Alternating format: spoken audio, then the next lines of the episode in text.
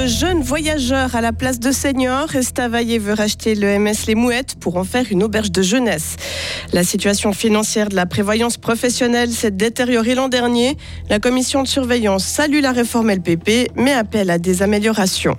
Et de la Roche menace un village grison qui doit entièrement évacuer. Météo, ce sera nuageux demain matin avec des averses avant le retour de belles éclaircies l'après-midi. On fait le point sur la météo à la fin du journal de Delphine Buyard. Bonsoir Delphine. Bonsoir. Les MS, les mouettes au bord du lac à Estavayer sera peut-être remplacé par une auberge de jeunesse. La commune veut acheter le home pour 6 millions et demi de francs. Le site sera libre dans 4 ans après la construction du nouvel EMS au ruisseau des Moulins. Et une étude récente conclut qu'il manque des hôtels dans la capitale broyarde. Les touristes viennent faire des excursions mais ne restent pas plusieurs jours d'affilée. Eric Chassot, syndic d'Estavayer, veut changer la donne avec un nouvel hébergement. Effectivement, style auberge de jeunesse ça correspond bien à ce qu'on recherche. On recherche à pouvoir accueillir des groupes, des groupes de voyageurs. On est sur une piste cyclable fédérale.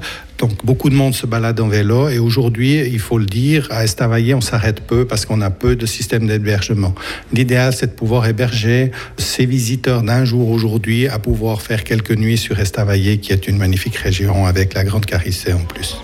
Et puis Estavayer toujours veut attirer des entreprises en plus des touristes. Le conseil communal a présenté aujourd'hui son projet de développement pour la zone industrielle plein sud. Ces 77 000 mètres carrés pourront notamment accueillir des bâtiments de différentes tailles, un restaurant et des espaces verts.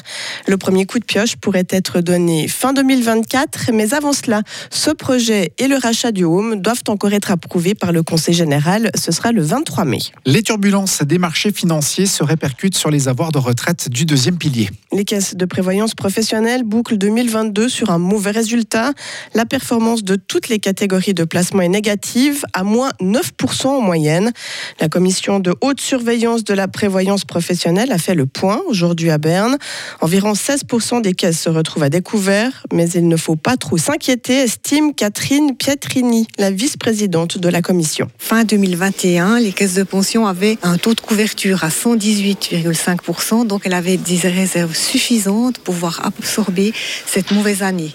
Et on se retrouve maintenant avec des taux de couverture à 107%, qui sont tout de même au-dessus d'un taux moyen de 100%. Les caisses de pension ces dix dernières années ont utilisé des valeurs techniques pour faire leurs calculs qui sont devenues de plus en plus prudentes. Donc elles sont plus solides qu'auparavant. D'autre part, on a un retour de l'inflation, un retour des taux d'intérêt qui ont augmenté, et ça, à long terme, ça devrait pouvoir stabiliser le système. Mais par contre, comme on a une mauvaise année, qu'on est rentré plutôt dans une période de crise, on risque d'avoir quelques années chahutées, mais les perspectives sont plutôt calmes. On ne va pas céder à la panique maintenant. Si la Commission prévoit une stabilisation sur le long terme, elle constate avec satisfaction que le capital des actifs n'est plus redistribué aux rentiers.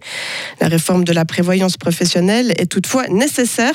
On retrouve Catherine Pietrini. Si vous voulez, la réforme de la LPP pour les caisses de pension enveloppantes a déjà eu lieu quelque part. Les taux de conversion que l'on a actuellement en moyenne sont de 5,2, donc déjà bien plus bas que les 6 qui sont proposés pour la prochaine votation. Par contre, cette votation est très importante parce qu'on a une petite partie des caisses de pension qui n'ont que le minimum LPP et pour celles-ci, avoir actuellement un taux de conversion à 6,8% est trop élevé. L'Union syndicale suisse n'est pas d'accord. Pour l'USS, les caisses de pension se portent bien et une baisse des rentes des générations futures est injustifiée. Avec la gauche, elle a lancé le référendum contre la réforme du deuxième pilier. Le village de Brienz, dans les Grisons, doit être évacué. Il est menacé par un éboulement. Les autorités s'attendent à ce que 2 millions de mètres cubes de roches s'effondrent d'ici une à trois semaines. Les habitants doivent quitter le village d'ici à vendredi 18h. Idem pour les animaux domestiques et de rente. À partir de ce moment-là et jusqu'à nouvel ordre, plus personne ne pourra passer la nuit dans le village. Seules les visites durant la journée seront autorisées, pour autant que la situation le permette. Et puis le président ukrainien exhorte Bruxelles à accélérer les livraisons de munitions. Volodymyr Zelensky a fait cette demande au moment de recevoir à Kiev la présidente de la Commission européenne, Ursula von der Leyen.